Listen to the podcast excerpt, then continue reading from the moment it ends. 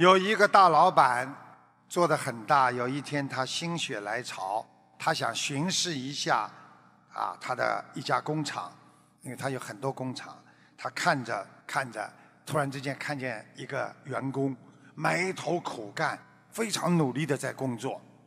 他走过去，悄悄地拍拍员工的肩膀，说：“小伙子啊，好好干吧，我以前也和你一样。”的意思就是说我做老板之前和你也是一样。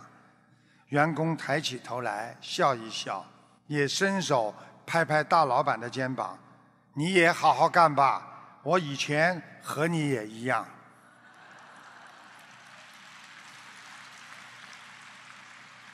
命运就在轮回当中。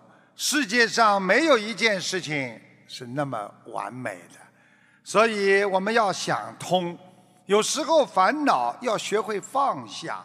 其实，在你心中没有任何能够得到完全物质上的圆满。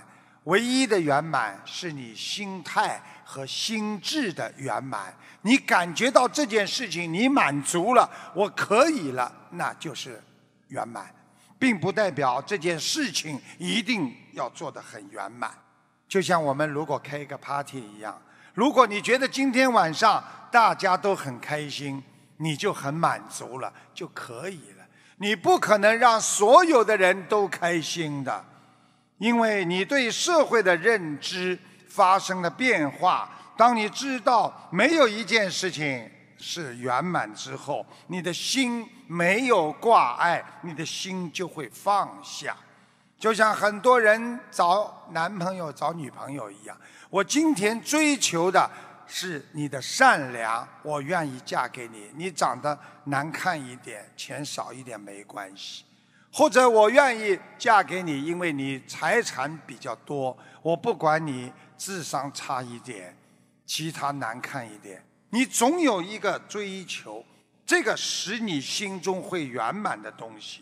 如果你没有认知，你认为社会上有对呀有错呀，你把它认为这是唯一你能够认为的一种见解，你就会把错误的见解。往恶处去想，也就是说，你认为这件事情是不好的，你天天去想它怎么恶，怎么不好，就犹如很多的妻子认为先生其他都很好，就有一样东西非常不好，整天整天的什么都不当回事，你天天的往恶处想，你就会把他的善良也往恶处去想。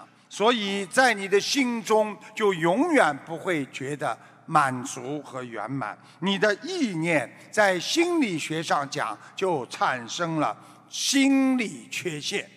所以学佛人要明白什么样的境界修成什么样的佛果，什么样的身份在人间应该做什么样的事情。我们学佛人就是只能做菩萨的事情。与人为善，众善奉行，诸恶莫作。